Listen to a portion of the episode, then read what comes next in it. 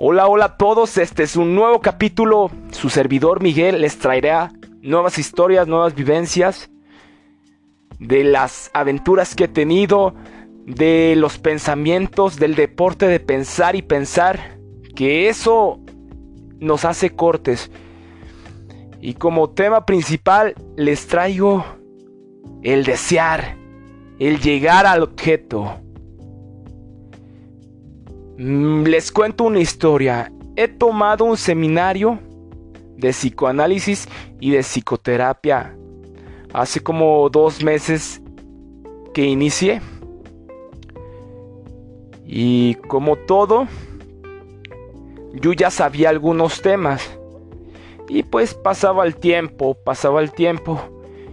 Y yo solo me escuchaba decía comentarios, pero al final de cuentas no me cautivaba algunos temas porque ya lo sabía. Solo reafirmaba y, y ya.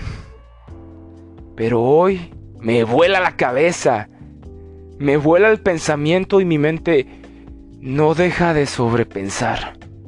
¿A qué me refiero? El objeto el objeto es eso que siempre hemos deseado, esa constante, esa protofantasía de la cual los seres humanos hemos desarrollado una fascinación por alcanzarla. Este modelo social que nos ha hecho fomentar esa conducta de llegar a una vida de llegar a un objetivo. Nos implantan pequeños modelos a seguir para poder satisfacer lo que siempre hemos deseado. ¿A qué me refiero? Este modelo materialista, donde todos los seres humanos nos identificamos por los objetos, a las cosas, al consumo.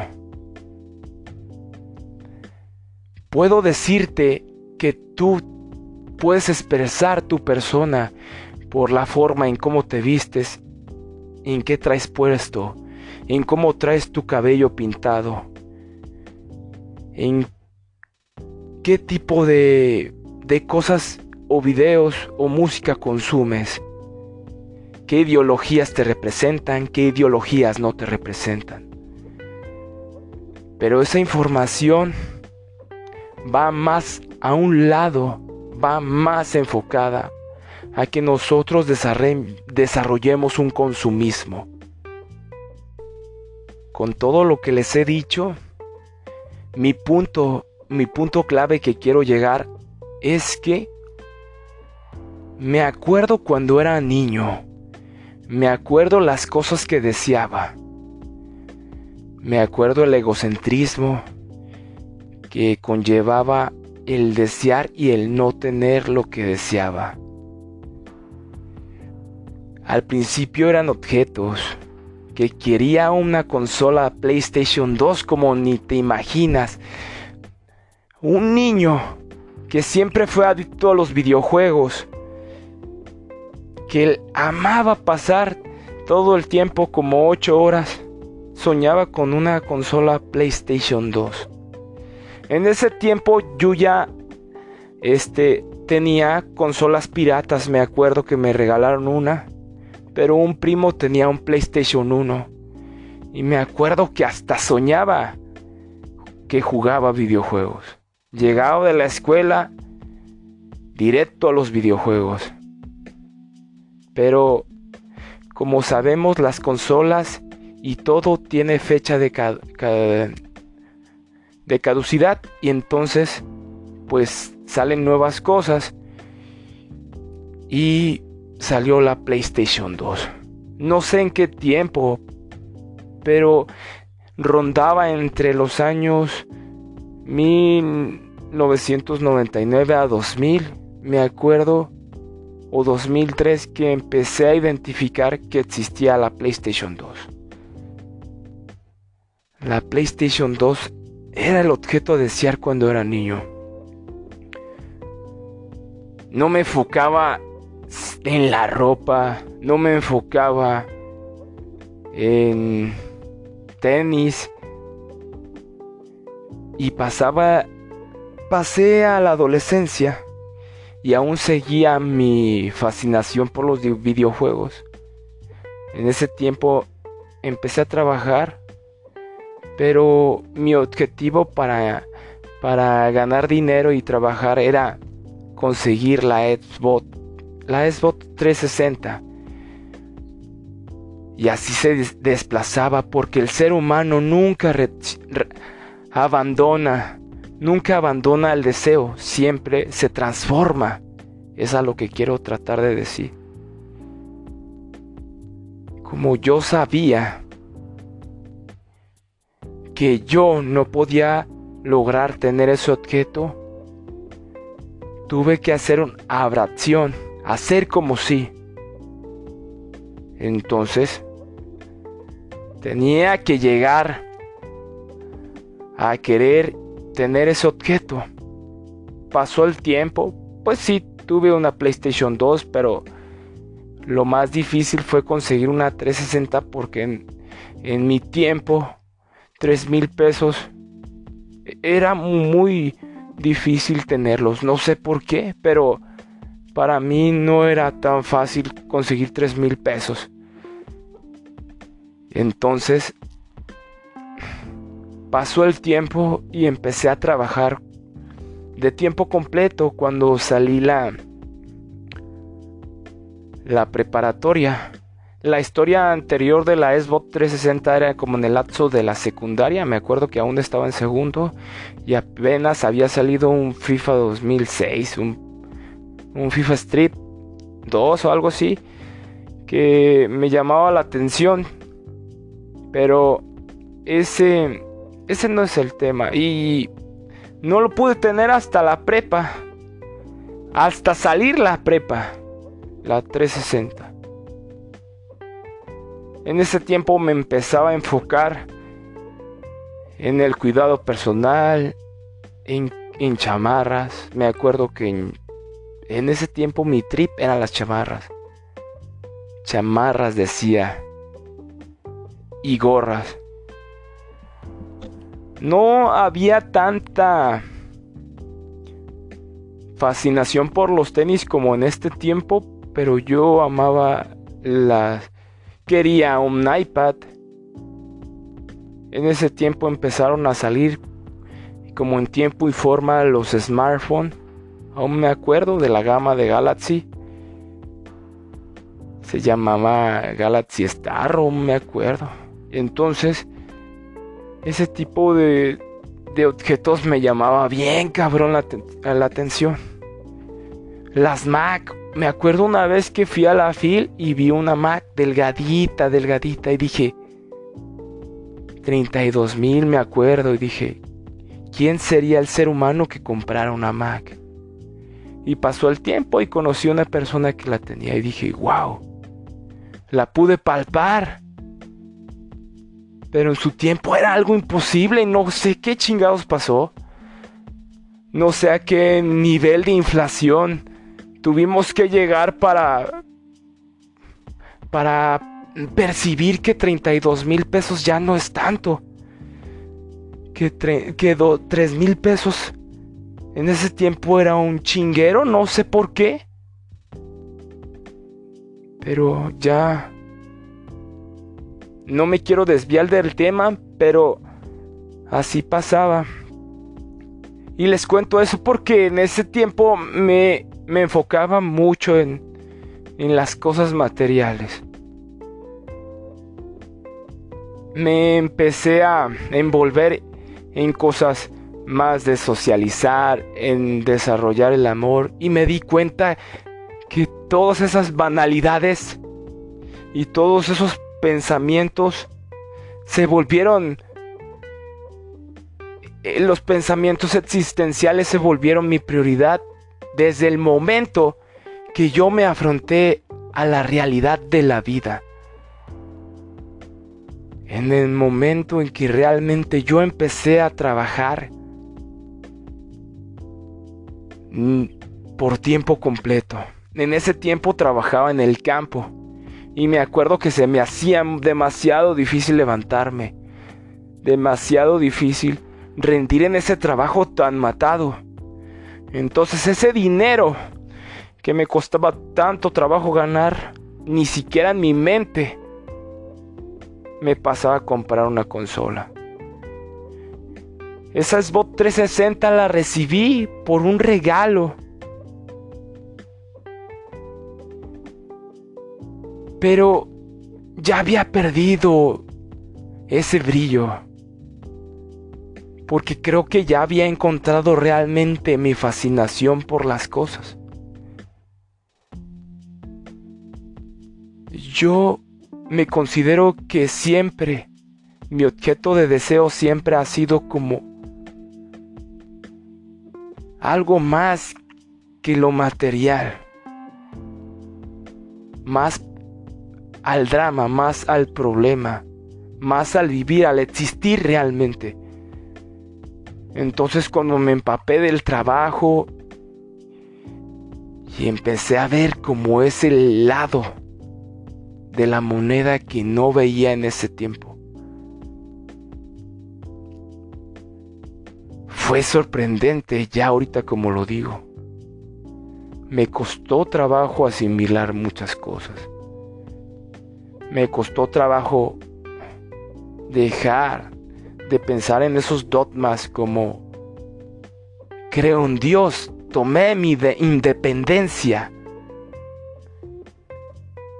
yo me cuestionaba desde bien chico lo bueno y lo malo. Yo juzgaba el ser bueno y el malo, abanderaba con ser bueno. Pero hoy pienso que eso es relativo. Es algo tan ambiguo que da asco pensar que una persona se, se puede describir diciendo yo soy bueno, yo soy malo porque eso no puede englobalizar nada de, lo que conlleva ser un, un ser humano, que lo que es sentir, que es una moral. ¿Qué es tener? es que son muchas cosas. A lo que trato de llegar a decirles es que yo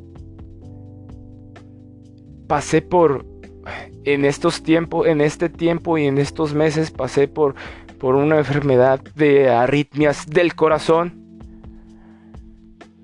por tomar suplementos en el gimnasio, quemadores y un montón de cosas.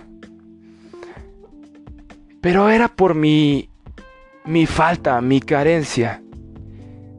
Y quería alcanzar ese objeto por medio de otro. Quería transmutar esa energía a otra cosa. Pero al final de cuentas no trabajaba en mí.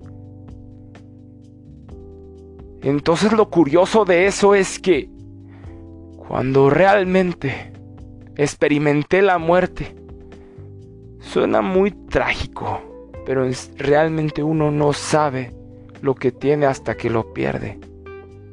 Uno no identifica la noche hasta que llega el día. Y esto suena muy metafísico y muy metafórico. Y suena como si fuera un coaching, pero eso me da asco, no soy un coaching. Soy una persona que les quiere hablar desde un punto de vista mm, racional, pero no ser tan racional porque al final de cuentas reducir el, reduccionismo y el apreciar lo observable y, y desechar lo inconsciente me da asco porque también existen esas variantes. Si habláramos de matemáticas. Pero desde el momento que pruebas la muerte, tu deseo por algunas cosas por fantasía se derrumban y se vuelve tu prioridad sobrevivir.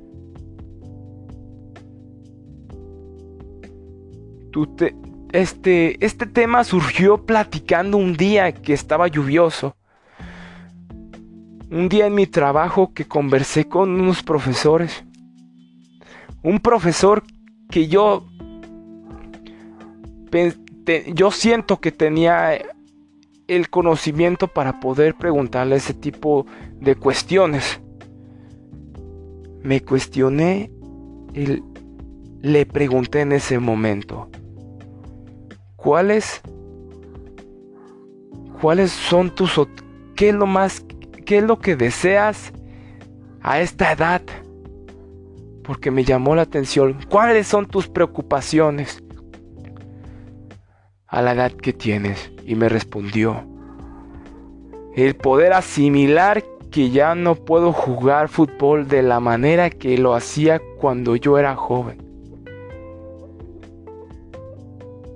El poder asimilar que el trabajo me está quitando tiempo para mi autorrealización.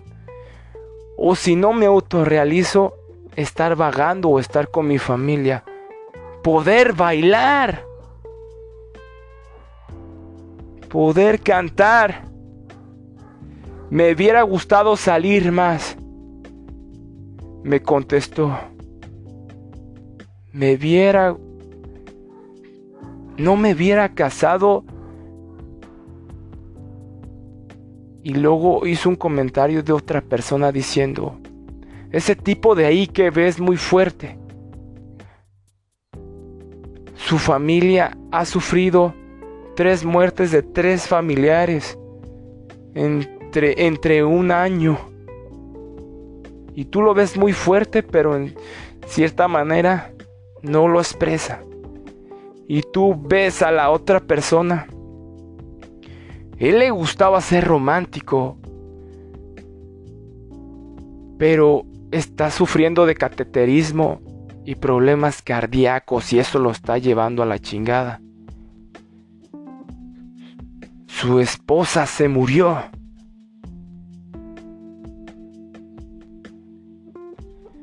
Desde empezó a narrar todas esas cosas y hacer una descripción de todas las personas que trabajaban ahí y de los problemas que más o menos se daba cuenta, me llamó la atención que algún día vamos a querer estar en el momento en el que estamos ahora. Pero la, la vida es tan hijo de puta que estamos pensando en si tuviera este trabajo. Si yo llegara a tener este dinero. Si se llegara a concretar este viaje o si tuviera este carro. Porque es una constancia que nos jode a nosotros los jóvenes y más a los hombres. Yo lo yo este fundamento me lo saqué del culo, pero siento que es verdad. Siento que nos acomplejamos tanto los hombres por tener un puto carro, pero no le encuentro yo el objeto de deseo, pero otra persona sí.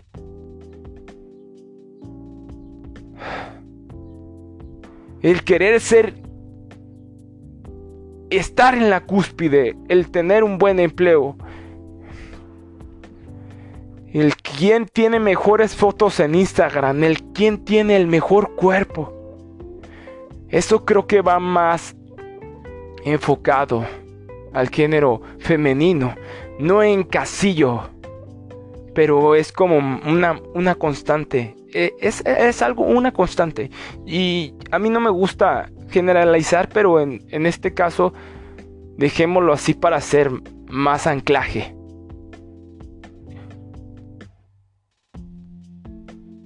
Esas historias que escuchamos del carpe diem, del vivir en el aquí, en el ahora, son cosas que vamos a apreciar cuando, desde mi humilde opinión, experimentemos la muerte, la existencia. ¿Quién nos dice que el sufrir no es vivir? Es parte de nosotros. ¿Cómo podemos añorar a alguien cuando ya no está? Entonces a lo que me refiero es que el existir conlleva a estar deseando. Pero lo que deseas puede volverse gris. Entonces me decía mi prima, ¿por qué la vida es tan difícil? Yo desde mi punto de vista que no tenía ningún afecto por lo que me estaba contando. Bueno, sí apreciaba su historia, pero yo no estaba involucrado en, ese, en esa vivencia. Podía fácilmente desglosar toda esa maraña de información. Cuando las personas te cuentan su vida y sus historias y su motivo de consulta, te das cuenta que hay un espectro de posibilidades. Ese bucle infinito del cual su contenido inconsciente no es descifrado.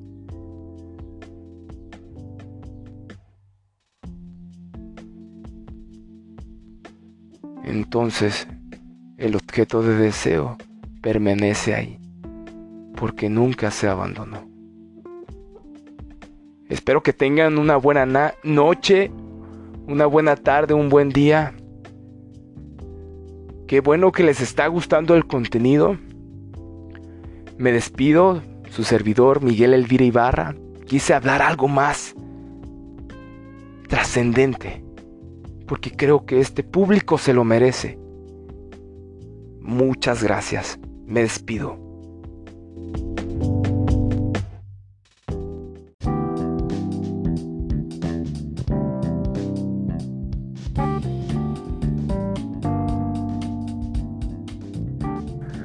Hola, hola. Buenas noches. Este es un capítulo improvisado. ¿Y saben algo? Este en la mañana me salí a correr y este tema me salió como de la mente, así como de la nada. Y se los quería contar. Normalmente las personas que me conocen eh, no me conocían con lentes. Y podrían decir, este vato ando fantocheando. Y la neta, tiene que ver algo porque también yo deseaba usar lentes porque hace mucho tiempo, no sé si fue en el 2015, 2014 Em, existía mucho la tendencia de ser hipster. Entonces se veía bien verguísimas andar así con tus lentes y tus camisas de vestir como con tus tirantes y decía, güey, qué perro. Yo quiero ser así. Quiero tener una barba y verme bien perro, bien bellaco. Pero ¿saben algo? Es muy diferente de desearlos a ocuparlos y entonces aquí les traigo la historia. La neta, yo estaba terco como del 2017, 18, querer usar lentes. Mm, pero lo quería usar por moda y entonces yo me acuerdo que fui a una óptica. Yo estaba en Guadalajara, me acuerdo bien. Y este, hasta estaba rogándole a Dios, a los seres divinos, de que saliera con un daño en los ojos para ponerme unos lentes. Decía, ojalá, ojalá, ojalá. Y dicho y hecho, tenía astigmatismo y miopía. What the fuck? ¿Cómo no me pude haber dado cuenta? Toda mi vida. No sé en qué consistan esas enfermedades, yo no sé nada al tema. Este, pueden comentar y decirme por qué no notaba que ocupaba lentes. Era como un mundo diferente, un mundo del cual yo sentía que este, en mi infancia y en mi adolescencia desaproveché mucho este el estudiar, el documentarme, leer, en seguir preparándome porque ciertamente yo decía, güey, me da hueva leer, da sueño, no chinguen. Yo no sé cómo puede estar la gente así como sin sin parpadear viendo todo el rato al maestro. La neta, creo que ocupaba lentes. Si la memoria no me falla, me acuerdo que en secundaria hicieron un examen de la vista. Creo que consistía en que te tenías que tapar el ojo izquierdo y luego mirar como, no sé cómo, no sé cómo se llama, pero es de los que usan los, los oculistas para, para fijarte la distancia, a ver si ves bien o no sé. La neta, yo no le hallo eso. Y te tenías que tapar el ojo derecho, ojo izquierdo. Y pues pasó, pero yo sentí que cuando me tapé el ojo y volteé a ver el cartel no veía bien. Entonces, no sé, mi mente estaba bien meca y pensaba que si yo podría este, salir victorioso el filtro, el examen, sería bien vergas porque en ese tiempo yo no sé qué vergas le pasaban a los morros que, que los vatos que usaban lentes eran como bien pendejos, decían. Güey, estás bien pendejo, cuatro ojos. Entonces tratabas de no usar ese tipo de cosas. Yo ahorita creo que hasta ya la gente va por moda ponerse brackets y hay un montón de cosas cosméticas bien perras que en su tiempo no se le daban tanta importancia. Entonces, mm, si usabas lentes, pues te veías mal, entre comillas, pero pues no chingues. Ibas a desaprovechar todo el tiempo este tu formación académica yo siempre escribía del culo, me comía algunas letras. A mí nunca me diagnosticaron dislexias, creo que no, no cumplía con los, eh, con los este, criterios, pero la neta escribía mal y tenía faltas de ortografía y no sabía mucho de los puntos y coma. Yo digo que en cierta manera el no usar lentes me hizo que mi desempeño escolar este, fuera el mínimo y que este yo me sintiera como como que la escuela no era para mí, que dijera, esto no está chido. Para cambiar de tema y para ponerlos en contexto, este yo entré a la universidad y yo iba con toda la enjundia, pero se me hacía bien cabrón leer todos los PDFs. Me la aventé la mayoría de los cuatrimestres hasta octavo, no chingues, usando, sin usar lentes, no mames. Así me chutaba las cosas, leyéndolas así con la pinche pantalla de la computadora. Pero me daba una hueva, una hueva. Y de por sí esos documentos científicos bien tediosos. Entonces, este video y su propósito es, creo, creo, entre comillas, y sin, sin fundamentos científicos, porque no lo sé, pero creo, y eso es empíricamente, que la miopía y el astigmatismo se puede no te puedes dar cuenta que ocupas lentes hasta que los ocupas. Yo me acuerdo la primera vez que me puse lentes.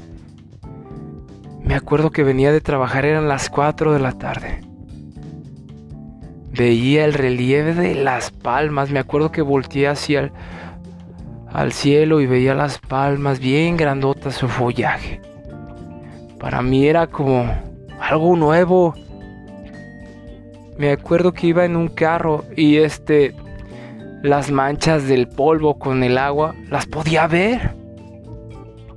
Hasta me acuerdo que mi jefa me decía, ¿por qué ya no me dices que estoy bonita? Es que mi jefa nunca se ha maquillado, pero ella piensa que yo le dejé de, de decir cumplidos porque este creo que usé lentes, pero en cierta manera al chile creo que sí.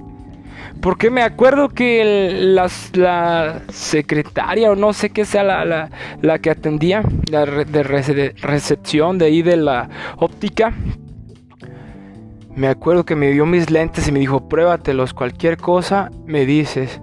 Y los cambiamos. No chingues. Cuando me los puse, pues veía mareado, pero no mames. Se le veía toda la cara arrugada, no mames. Como que mis ojos, este, no, no podían ver esas rayitas chiquitas, sino que difuminaban las cosas y nunca me iba a dar cuenta. Yo, ahorita que uso lentes todo el tiempo, ya no te veo de lejos como a 10 metros o a 7, pero en su momento Sí, yo digo que me adapté. Entonces, este, quiero decirles, chavos, o las personas que lo estén escuchando, que chequense los ojos porque a veces uno piensa que está pendejo, que no le gusta leer o que es de hueva, pero no manches, es creo que a veces puede ser factores biológicos que no no están en ti y la neta pues si de por sí está tedioso leer, imagínate, imagínate con la, con la discapacidad. Todas esas, este, ¿cómo se llama? Mm, problemas de aprendizaje creo que eran por no ver bien. Ahorita me estoy componiendo, creo que ya sé poner un poquito de comas y puntos, pero la neta, era otro pedo. La neta no, no manches, no veía nada. Espero les, les sirva este video. Chequense los ojos. Bueno, video no, qué tonto, pero este podcast. Este, chequense y vayan a hacerse un examen. Porque la neta sí les va a cambiar su vida. Dejen de pensar si se van a ver guapos o guapas pero sí importa, aunque se pongan unos pupilentes.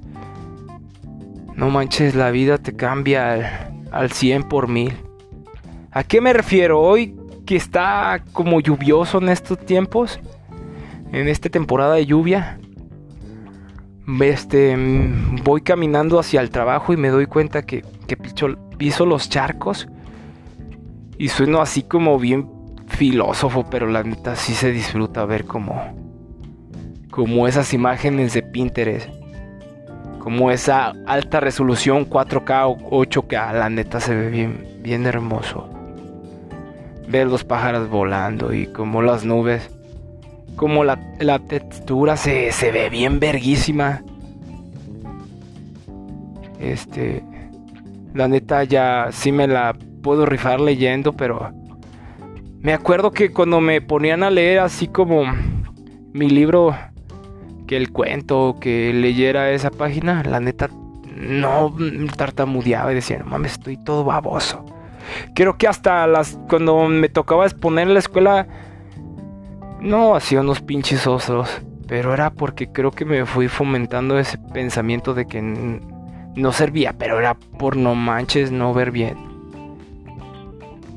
Espero tengan una buena noche y espero les sirva la historia. Me despido su podcaster Miguel los ve en su en, otro episodio. Buenas noches, adiós.